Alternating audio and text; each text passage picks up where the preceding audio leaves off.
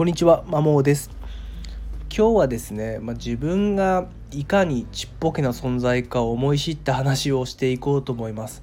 まあ、昨日の配信でもお話しさせていただいたんですけども、まあ、昨日ですね、ま糸島っていう福岡県にある、ま自然豊かなですね海とか山とかが本当自然豊かな町に行ってきまサイクリングにしに行ってきましたと。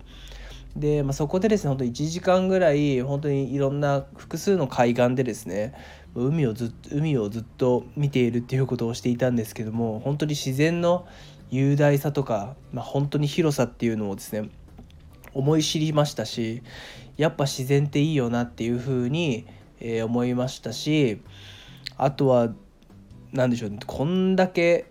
コントロールできないものがあるんだなと。うん、もちろん自然って人間ごときじゃコントロールできるわけはないからですね、まあ、改めてそれを知ってですね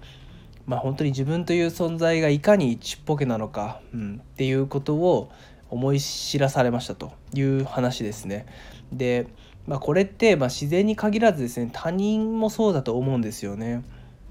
やっぱりもう他人をコントロールしようとするっていうのって傲慢だと思うし他人にイラつくってイコールやっぱ自分の他人が自分の思い通りになってないからだと思うんですよね。まあ、もちろんだから、まあ、そもそも他人にイライラつく苛立ちを覚えるっていうことそのものがもはや今もはや傲慢じゃないかみたいなこともちょっと考えちゃったりしました、まあ、そんなこと言いながら私自身もですね、まあ、他人にイラつくことはあるんですけども、まあ、ふと今日今回のですね出来事を考えると、まあ、ちょっと気持ちが和らぐんじゃないかなっていうふうに、えー、感じましたね。うんまあ、何が言いたいかっていうと本当に自分という存在はもうちっぽけだし、まあ、本当に小さな存在で存在だなと、うん。まあ、本当に自然の雄大さとかにもう偉大さに比較したらいかに雑魚なんだっていうことを改めて知ったのとやっぱ海のもっと向こうには全く違った世界が広がっているっていうふうに考えるとやっぱり本当日本という小さな島国で生きるっていうのもちょっと違うなと。やっぱり世界を自分の目で見て聞いて肌で感じたいなっていうのを強く感じました、えー、そんな旅でしたね。やっぱり本当に自然に時と触れ合う。やっぱ日頃は人工物に、えー、と囲まれすぎていて、まあ、それはそれでまあ快適ではあるんですけどもやっぱ時折ですね自然に触れることでなんかリフレッシュされるなっていうのを思ったで思いました、まあ、ただですね今日はあのなんか